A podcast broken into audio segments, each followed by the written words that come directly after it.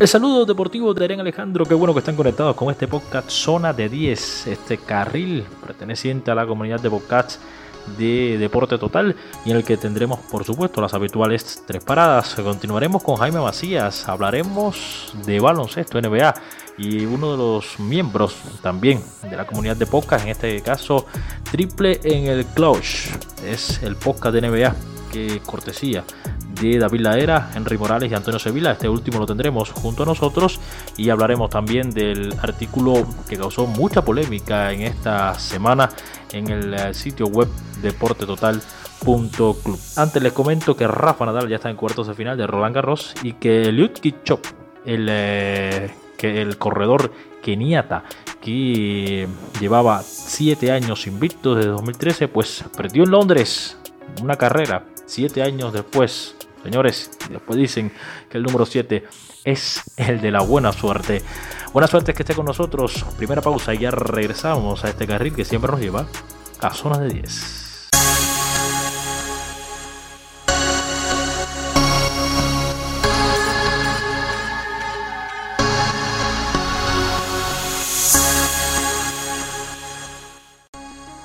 De regreso a este podcast Zona de 10 de la comunidad Deporte Total, como habíamos prometido, hablaremos de un artículo, un texto publicado en el sitio web deportetotal.club, recomendado para que usted se actualice con lo más importante nacional e internacionalmente y que tiene artículos especializados, por supuesto contenido propio y también tomado de otros sitios como es el caso de ESPN Deportes, publicado un texto acerca de la comparativa, al menos en números, entre Marcelo Hernández y Cristiano Ronaldo.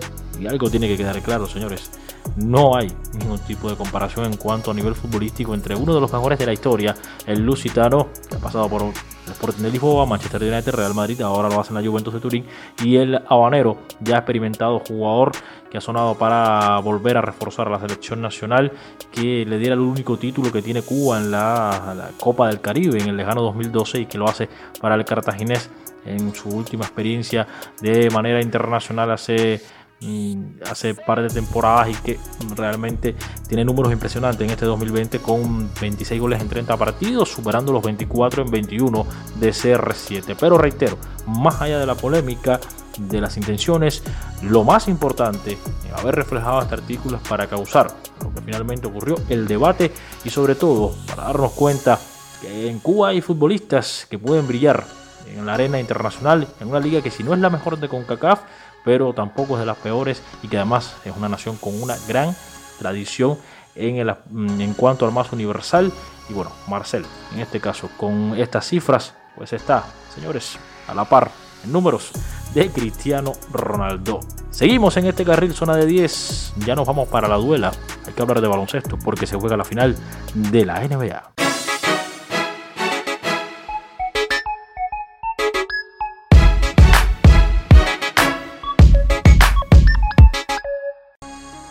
No perdemos el tiempo en este podcast Zona de 10 de la comunidad Deporte Total. Vamos a recibir a Antonio Sevilla, uno de los tres miembros de Triple en el Clutch, el podcast de baloncesto específicamente de la NBA que nos traen Henry Morales, David Laera y precisamente nuestro invitado Antonio Sevilla para conversar acerca de lo que ha ocurrido hasta el momento en la final de la NBA.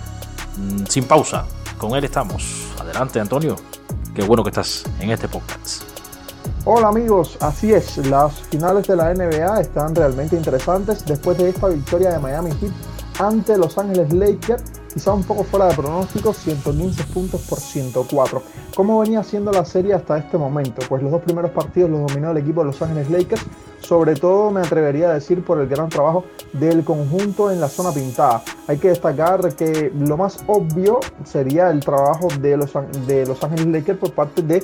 Eh, LeBron James y Anthony Davis, pero es que Dwight Howard, también Kentawa Cargo Pope y Alex Caruso han aportado muchísimo. Howard sobre todo como un hombre que dificulta mucho el trabajo bajo la pintura de Van Adebayo y por supuesto del resto. De hecho, Howard fue el que provocó la recaída en la lesión de Van Adebayo en ese hombro izquierdo en uno de los encuentros que tuvieron cuando Adebayo penetraba al Primer partido, 116 puntos por 98, siendo comandados por LeBron James a una asistencia del triple doble, pero ofensivamente el líder fue Anthony Davis. Un partido que estuvo casi a 20 puntos de diferencia al final, pero que eh, realmente parecía que sería una serie como por ejemplo la de Orlando cuando llegaron a la final hace unos años precisamente con Dave Howard que fueron barridos cuatro juegos por cero en la final o la del propio Cavaliers con LeBron James cuando llegaron a la final en el 2007 ante las escuelas de San Antonio que prácticamente los borraron del terreno. Pues en el segundo partido Los Ángeles tuvo que exigirse bastante y terminó ganando 124 puntos por 114.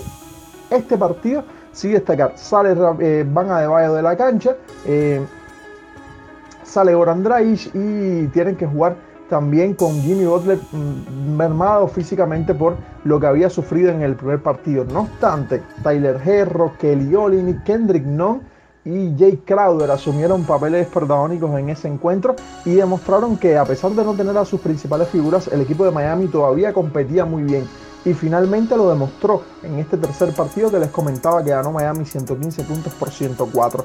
La clave, la lectura de de Spoelstra para entender cómo jugar ante Los Ángeles Lakers. Jimmy Butler, 40 puntos, 10 rebotes, 3, asistencias, corrijo, es eh, uno de los tres jugadores que consigue una mm, triple decena un triple doble en unas finales de la NBA con al menos 40 puntos, uniéndose a Jerry West y también a LeBron James. La clave principal para la derrota de los Lakers, Anthony Davis, solamente 15 puntos. Eh, aportaron los del banco, Marquis Morris 19, Kai Kuzma 19, pero esos 15 puntos solo de Anthony Davis fueron eh, lo que puso quizás el último clavo al ataúd de mm, Los Ángeles Lakers. Esperemos un cuarto partido emocionante porque ahora sin Goran Dragic y sin Van Adebayo, Miami ganó.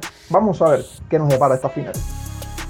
Muchísimas gracias al colega Antonio Sevilla, miembro del podcast Triple en el Clutch, con David Laera, con Henry Morales, mm, también un podcast de la comunidad Deporte Total, por estar junto a nosotros en Zona de 10, actualizándonos también dando criterios acerca de esta final de la NBA, que continuará. Y por supuesto, a los otros dos miembros también los tendremos aquí en este carril que hace la última pausa para regresar con otro invitado especial. Seguimos hablando con periodistas de cadenas internacionales. Continuamos con el ecuatoriano Jaime Macías, pero esto es tras la pausa.